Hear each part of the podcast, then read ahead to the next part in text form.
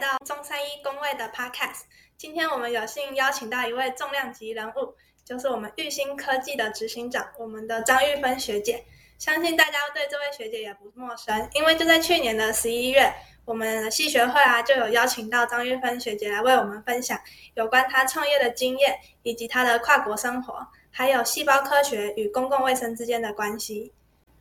张玉芬学姐以及玉兴科技的共同创办人钟敏文，在二零一六年成立玉兴生计。这让人羡慕的友情，还有他们的创业头脑，以及他们这一路走来的学习经验，是我们学弟妹可以学习的榜样。所以，我们今天呢，就让学姐来跟我们分享她的职业方向，以及她的创业历程，还有她丰富的大学生活。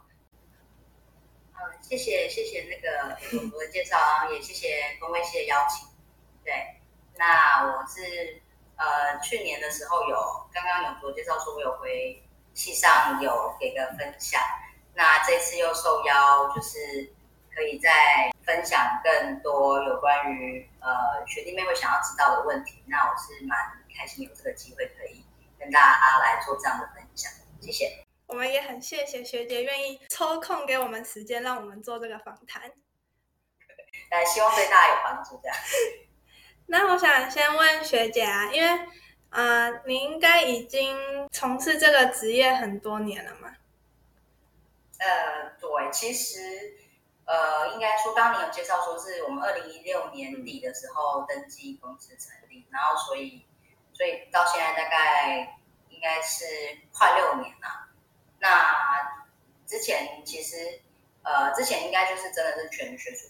纯学术研究，所以一直都在学术界。那只是说，现在是等于是有另外一个角色，变成原本的纯学术研究，又转到比较偏生技产业的。呃，不管是是还是一样是有在做开发，但是但引发非常多是比较商业活动上面的一些需要处理的事情。对，因为我现在是在生技产业啊，那当然。未来的发展性应该是说，可以想象生命科学领域很广，所以生技产业也是非常的广。那当然，它还有还包含许多跨领域的结合的部分。所以其实应该是只要是跟生医有稍微相关，那它全部都会包含在这个领域里面。那所以我想它的发展性应该就是蛮是广泛，然后持续啊。然后当然未来呢？因为我现在的身份是公司的执行长啊，那那如果是譬如说学弟妹，如果是毕业之后想往生技产业发展的话，我当然可以都可以给非常多的一些，如果大家愿意听的话，可以给一些建议啊。但是以学学弟妹毕业然后跨生技产业来讲，我觉得也是蛮蛮恰当的，就是其实生技产业是蛮多元的，所以并不会因为呃本身是工位背景，然后就没有办法进入生技产业。那如果说它未来发展，就我只能说就非常多人。它其实不只是开发研究，那其实也会包含 business development。那或者是说，其实每间公司都蛮需要一些审案的单位啊，或是其他单位，那它都可以，都是可以 fit 这样。那我想说，以你的观点来看，呃，是因为我们台湾有跟。呃，国别的国家合作，所以你才会觉得有发展性，还是其实，在台湾自己在生技产业真的是，嗯，除非龙头，不然是没有什么机会的。你会这样觉得吗？所以这个问题好像蛮大的，是讨论到有关于生命科学，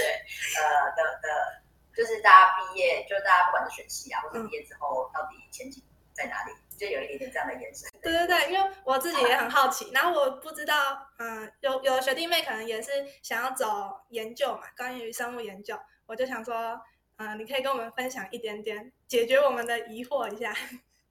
好，其实我觉得台湾发展生技产业已经是很，其实他们是从二十年前开始，可能就开始有这样子的规划。那当然中间曾经一度有大概蛮多药厂。的成立，然后可能后来因为大环境的关系，可能稍稍微的生技产业的发展又有受限，但最近好像又开始一直往上的蓬勃发展。那我觉得可能是因为呃，如果跟台湾的电子业比啊，因为毕竟电子业发展已经非常的成熟，所以就是家长当然会觉得说，哎，你看那个电子业啊，就随便台积电去，或是去缅甸啊，那好像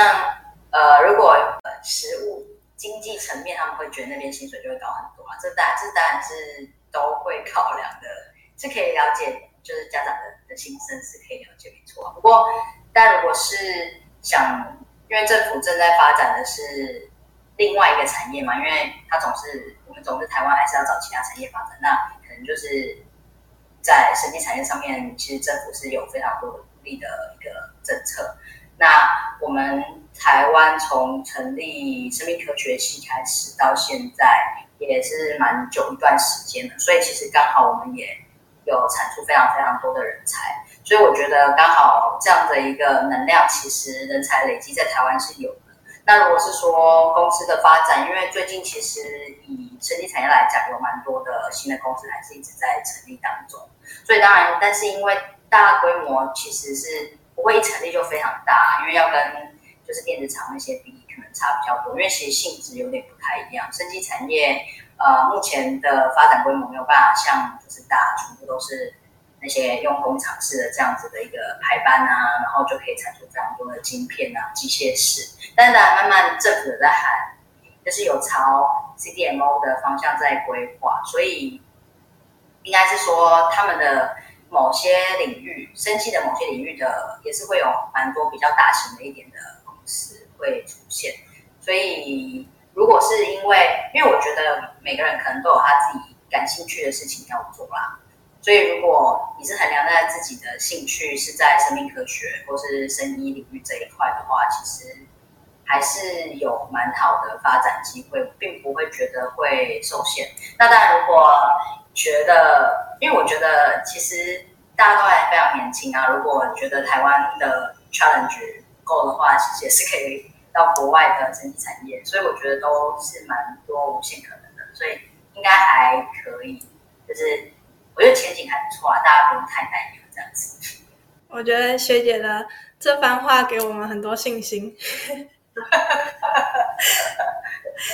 对啊，对啊，对啊，就就没有，其实蛮。就生技产业现在目前在台湾发展是算是蛮活跃的，对。它当然可能大家不会看到立即的，就是说什么那个公司已经就营收多少多少，没像电子厂的那种规模啦。但是它是向上成长，所以我觉得还蛮乐观的这样子。那我想问学姐，觉得嗯学校的所学啊，对你现在的职场的相关程度，就你觉得？学校学的，比如说哪些科目真的是职场上很重要的，还是哪些科目根本是未来可能真的碰不到的？呃，我觉得应该以我自己的职场来说，其实当然我们其实当初当然也都会修生统啊、流行病学这些，它可能还是会蛮应用在我。现在在的这个声音产业界，这是一定都会用到的。那所以当然会有，就是在工位系的时候，你就已经会有这样的一个训练。那你有这样的训练，这样的科学方法，然后来看待我们现在执行的每一个研究。那当然以以细胞来讲，如果我们是现在对象不是说做临床，因为我觉得如果在临床研究的话，那个。流行病学概念或是生统概念，就真的是绝对是一定是非常重要，因为他们也是会收多一定的人数嘛，然后去做很多分析比较，所以那是完全都是会用到的。那如果是以比较类似呃，我们在做一些开发，就是就是跟细胞相关的科学研究来讲的话，其实这个领域比较长，你的 N 值会比较少一点哦，因为。可能有些实验你有很难去 repeat 到那么多次，很难到就是呃，当然我们希望多管二十次，至少二十次以上啊。所以其实当你去看你自己的那个科学的 data 呈现的时候，你大概就是会把以前用到的一些概念也是会用进去，然后也是一样会去跑分析啦。所以其实我觉得这个倒是至少我觉得。生酮牛病的这些概念对我来讲一直都是有一直用到这样子。那其他领域真的，呃，因为我想工会系可能也有，我们当初是有分组啊，然后现在的状况我不太确定。然后后来我听说工卫系好像又有分出不同的科系。那在我们之前可能没有分那么细的时候，我觉得那种在大学的时候广泛的学习，我觉得是蛮好。那虽然我很难具体说明说，哎，我到底一堂课啦影响是什么，但是至少它都是给你一个综合性的概论。我想这个是也是对每个人就之后的发展都蛮重要的。对啊，我也是觉得。我们工位系虽然看似好像学很多，有的人会觉得学很杂，但是我觉得就是因为我们现在主要大概是分五个领域嘛，就可能还有环境，然后还有行政，然后生统流病这样，所以嗯，我觉得每一个的基础老师都蛮蛮帮我们照顾到的，我就觉得嗯，每个领域的基础都了了解一点，我觉得是对我们自己有帮助的。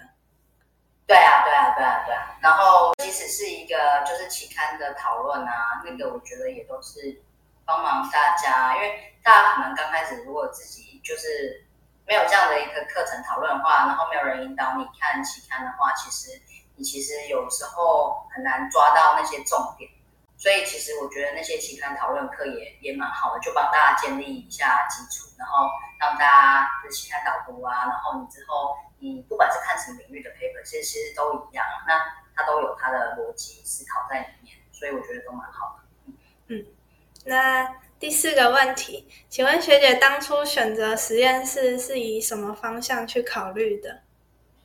呃，我当初选择实验室哦，因为呃，我想我因为工位系一样，就是它跨的领域蛮多，像你刚刚也说是有行政啊，然后有那个。环境、环卫啊，然后也会有，还还还有就是哦，生酮流病。那当然，我我当初选的是分子流行病学的一个方向，因为它可能是跟呃我们的每个人的基因型有相关啊，所以所以当初的考虑是，当然是也是对于，也因为我想是选择这样实验室，所以我在进入生意领域上来讲，其实它是有一个衔接性的。所以当初你就，当初我就会看了蛮多相关有关于基因型分析跟呃流行病学上面的一些一些期刊。那当然我的题目也是相同的方向。那所以其实那有一就会花一部分时间是在实验室做实验，然后有一部分的时间，当然我们公司应该都是会去大陆是去采样，就是去收集 sample 这样子。对啊，那。我想就是以当初我们可以选择的那些老师使的实验室方向，我当初是选感觉是自己比较感兴趣的一个部分的。好，那接下来这个问题就是我个人也蛮好奇的，因为你现在的职业其实就是关于生物医学的研究嘛。那你当初大学的时候有想过直接转生物医学系吗？嗯，当初因为。已经，其实当初生生物学系对大家来讲，当你还没选过的时候，其实也其实也都是一个陌生的，就是你不管选哪个系都蛮陌生的。所以，所以当初有评估过说，就是，但我可以想象说，哎生物学系可能整天都关在实验室里面，然后你对的，呃，你你你每天面对可能都是要去照顾你的细胞啊、细菌啊，或者什么，就是。大概都是虽然是活的，但是你并不会可以跟他对话讲话，然后，所以他真的就是可能整天都要关在实验室里面。然后，我我想这是生生医学系就是一定必经的路啊，因为如果你没有很认真的在实验室里面好好的跟你的细胞沟通，但其实其实做实验啦，其实你没这么做的话，你真的不会有任何的结果，也是完全不会有成果的。对，那那所以既然呃，生工位系是这样，大家知道有一半的机你是会一半在实验室，但有一半你可能是跟人人群比较相关的一个一个一个学系，因为它关系的是公共卫生嘛，就大大家的大家的健康，然后大家的卫生的相关的讨论议题。那所以在在选择的时候，就大概知道说，哎，我可能会花会有至少有一半的时间会跟可能跟人啊，然后交流啊，那另外一部分的时间我可以在实验室。那当初是想说用这样，用先试试看，说那是不是这样的方式，呃，来算是 explore 说大家到底我自己最大的兴趣是什么啊？嗯，对。所以你是在嗯尝试就选择的过程中，发现自己比较喜欢嗯生物这方面的，算是这样吗？对对对对对，算算是这样啊，算是这样。但是尝试之后觉得，哎，好像其实就是觉得我，因为有这其实这蛮看人的，有些人可能真的不喜欢整天都面对的实验，就是在实验室里面被关着啊。对，那我觉得我很 OK，然后也是感兴趣的啦，就是去做一些突破的开发研究啊，我是蛮喜欢的，没错。那有有一些，但有些人是真的也很极端，他只是完全不喜欢去跟人人群有任何互动的。嗯，那那那我觉得以以这样的，就是我是在摸索我自己的兴趣啊，我觉得我是还好，大概是大概两边大概都还 OK，但是对于对，但是但是对于一些就是细胞它真真到底发生了什么事啊，造成我们怎么生病，它的一些。机转啊，或是新的技术，我是感觉是更感兴趣，所以我当初就是后来工位系毕业之后，但其实其实我之后哎，对我之后研究所那时候报的时候也是阳明工位系，只是那时候有另外一个所，呃，它叫有另外一个主要预防医学组了，然后他们就是也是有一半一半的机会，你可以去选择，然后或是纯纯实验室这样子。那所以学姐硕士的时候也是工位系的，只是有分组分比较明确。硕士的时候是阳是阳明工位所啦，然后，那当初我是先选择预防医学组。那预防医学组里面，像我刚刚讲的，就是就是它有两个不同，当然有是有 cancer 或是做病毒研究的，但是他们是里面又细分说你要做实验或者是做生酮有病分析，他也他也有这样的一个。选择可以选，那我当初真的就直接选择都是都是在 bench 做做一些研发，对，然后之后博士班的时候才到日本念，那也是是对念念博士班，对对对，大大概是这样子。所以你在日本也是待了两年？我美我在日本待了呃三年半，三年半，应该博博班比较久一点啊。然后接下来才去的英国，这样。对对对对对对对对对，就毕业之后，对，再再再去英国。嗯，好。那第六个问题就是，学弟妹如果想要继续攻读研究所，学姐有什么建议可以给我们学弟妹吗？攻读研究所，因为我觉得其实，对研究所就像大学，你可能。其实蛮多的科目，它都算是一个比较概论的，所以在这个时候，像是那个永竹，你有说你有去修那个生医的课嘛？嗯，所以其实如果你就是大学是蛮多这种机会，你都可以去，不管是你选修还是旁听都可以啦。就是你可以再去再去摸索，看看自己对摸索一下自己到底感兴趣的是什么。那那我觉得研究所你就可以在，你可以选择你。自己摸索出来感兴趣的方向走，这个阶段我觉得是蛮好，因为毕竟那也有很有可能是你，就是因为不一定大家不不会每个人都想要念博班，因为那是蛮算是它是专精，但是它真的是非常局限的一个非常小的一块东西，你往下走，那那倒有可能研究所是你的可能再一次的机会，你可以去选一些你感兴趣的呃算是科系嘛，然后你。可以往，或许你之后的人的生涯规划也可能会跟你研究所也会蛮相关的，对啊。那那我只是说，我的建议是说，我觉得也不需要太设限，就是就是大家在大家在大学的时候，真的可以多多摸索一下自己的兴趣。那你研究所的时候，像我是等于是我还是我还是选择是工会所，但是那时候工会所里面还有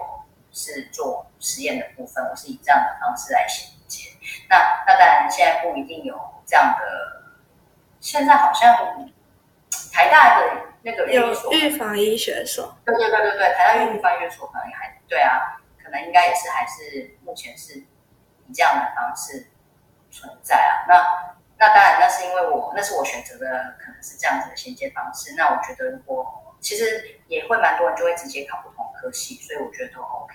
那公会所当然还有蛮多学校都还有公会所。如果大家还是对自己本身本科其实感兴趣，那当然就直接选公会所是没有什么问题。对啊，但我是觉得大家可以在这阶段可能真的就是倾听一下自己的声音，然后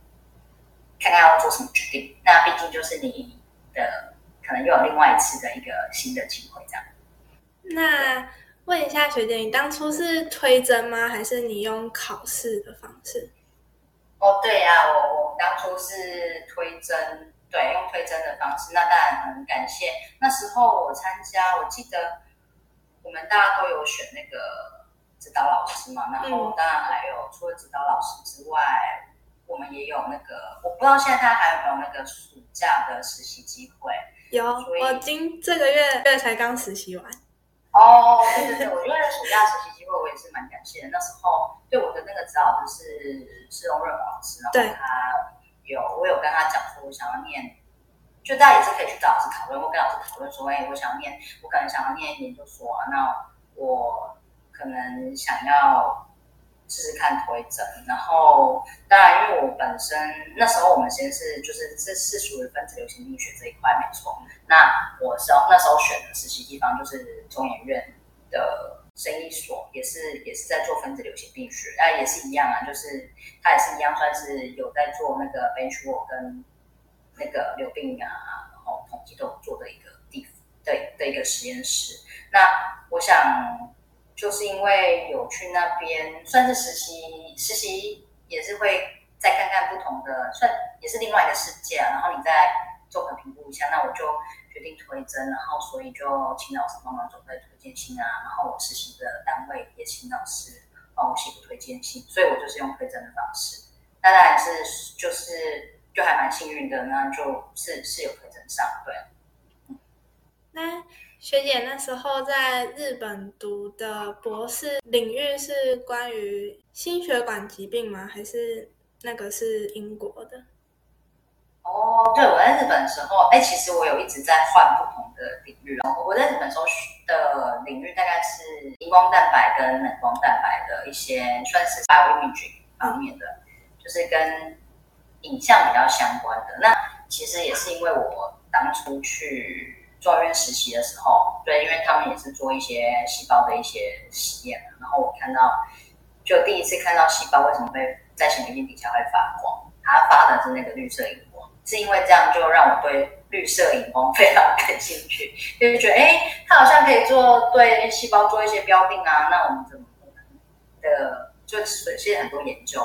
通通都会用到这绿色荧光蛋白，然后其实绿色荧光蛋白它其实也就是。之前的 Nobel Prize 就是它是从那个水母上面克隆出来的一个绿色的的一个会发光的蛋白，然后它就把它克隆出来之后，就可以把它用在不同的细胞啊，然后或是现在用在动物身上也蛮多的啦，就是就是就是帮助大家做一些科学研究。所以那时候我是觉得，哎，这个这个技术好像非常的酷。那所以我那时候。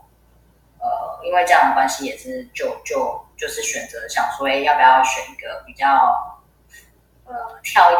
跳一点的领域，就是跟自己原本是不相关，但是有应该是说去之前，大家为什么会做这样选择？当然是做了一就是会看一些 paper 相关的 paper 啊，然后应该说啊，这个看，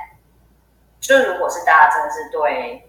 有在看 paper 对那个研究感兴趣的话，可能常常就是会。想说哇，这个实验室好像很厉害啊，就看一看，然后就会想说，哎，有没有机会可以去啊？大概大概是这样的一个心情。但但是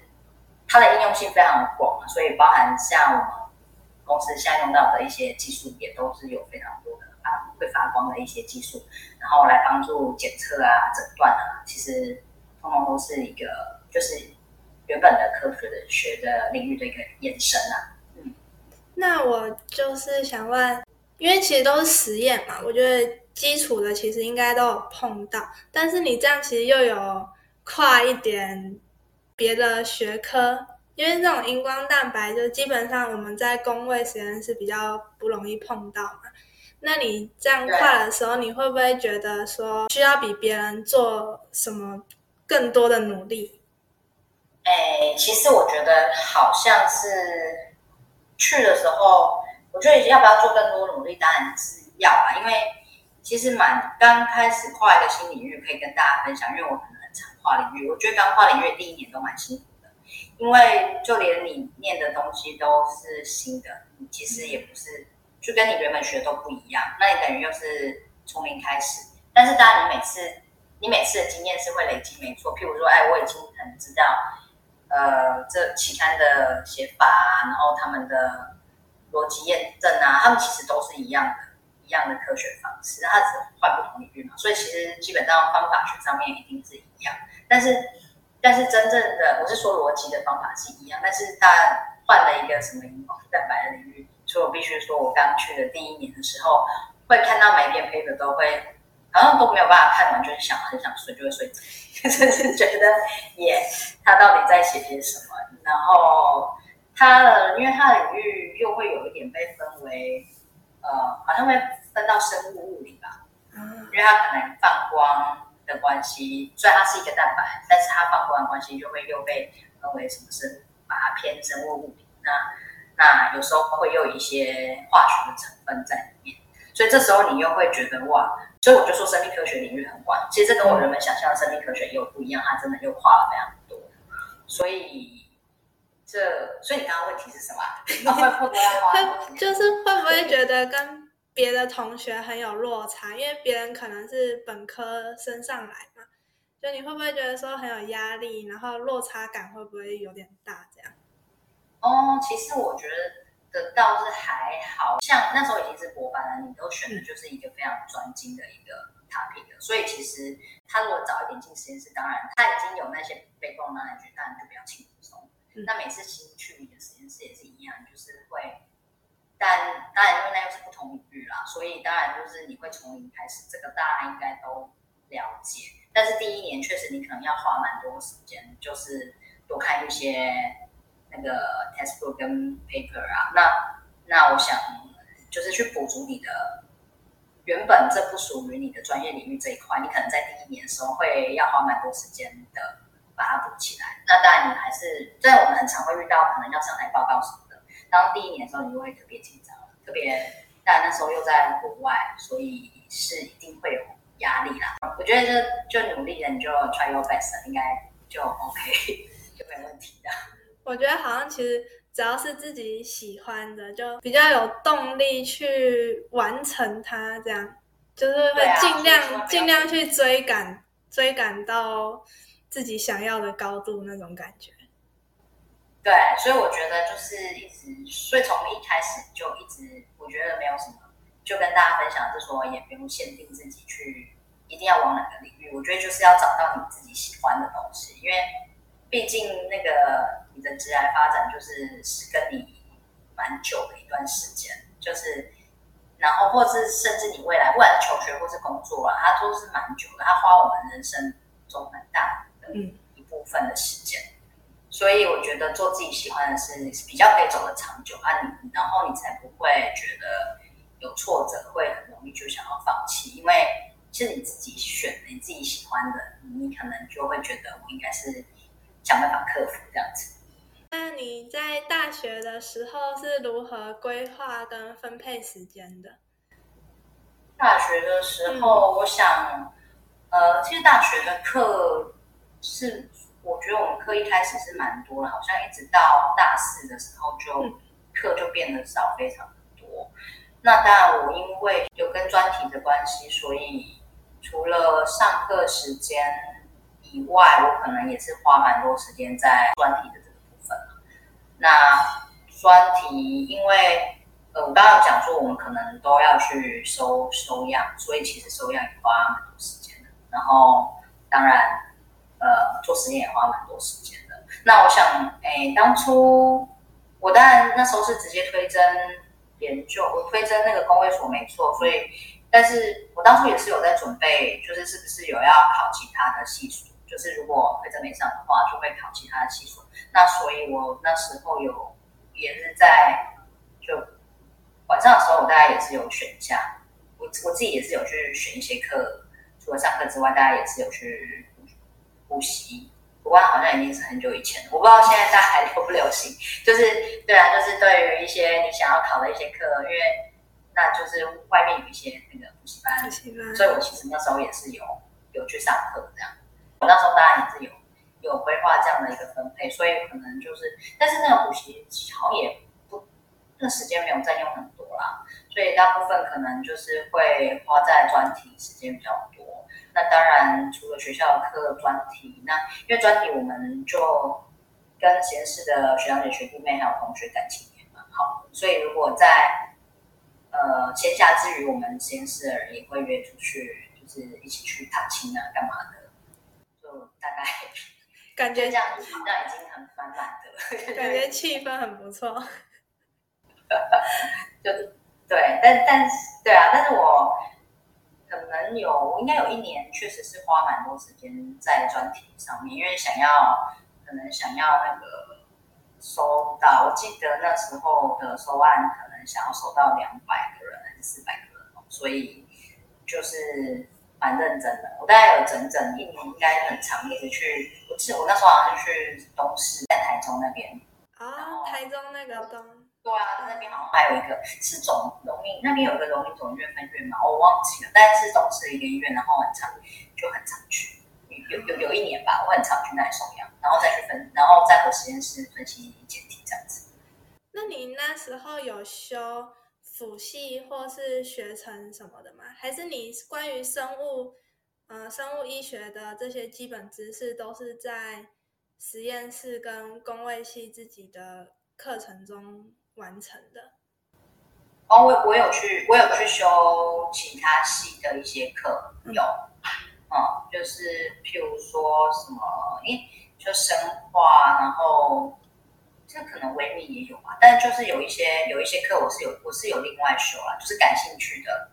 就是会想要多修，所以我先修，但是没有上特别的学程，我应该就只是就是旁听，我是真的有修课的，嗯，所以会参加他们的考试啊，了解，有多一些些这个部分，嗯，那嗯，最后一个问题是，如果学弟妹想要往你现在从事的这个领域发展。你认为他们应该在学期间多修哪些课程，然后培养一些什么样的能力？现在，因为我觉得大学刚刚讲是一个探索时期啦，所以如果想要往这领域发展的话，当然可能就是除了工位系之外的个系以外的课，我是说，就像可能医技啊、生科，还有其他一些系他们有开的相关的课。应该都可以去修了。那因为我觉得旁听可能比较好像比较放松一点，我觉得没有那个压力可能不够大，就是你感就是一样，就是去修他们的课，然后跟他们一起也是也是有也是跟他们一起考试啊。因为我觉得这也还算是蛮蛮直接的方式，让大家让自己可以把那一块先补足，就是。所以你可能会有，还是会分配一些额外的时间，就去修其他的课啊。对我觉得，我觉得这边应该也是蛮重要的，因为不然确实是，呃，我觉得不然就是因为这样，你可能研究所如果你有其他规划的话，你比较容易接轨。所以确实是要提早准备，也不也不是说都不用准备这样。嗯，那那这个方面就多上课，应该其实就够了，就是。我觉得，因为学校老师其实大部分都都上的，我我是觉得都上的蛮好的，就很清楚啦。然后，但如果你可以自学的话，我当然觉得也是也是很好啦。但因为我自己可能没有那个那么的上进到那种自学方式就可以，所以要不然，因为其实我觉得有些人是蛮喜欢直接看那些呃，甚至是原文书啊，可能就会看，也是有部分人可能自己可以看得非常的感兴趣。因为我想，这是另外一个学习的方法。那如果不是那一类的人，是比较有一点点需要、有一点压力，然后偷偷懒一下，想要听老师上课，直接把老师的知识再换成自己的自己的知识的话，我觉得直接去修课是这样的一个准备就非常的。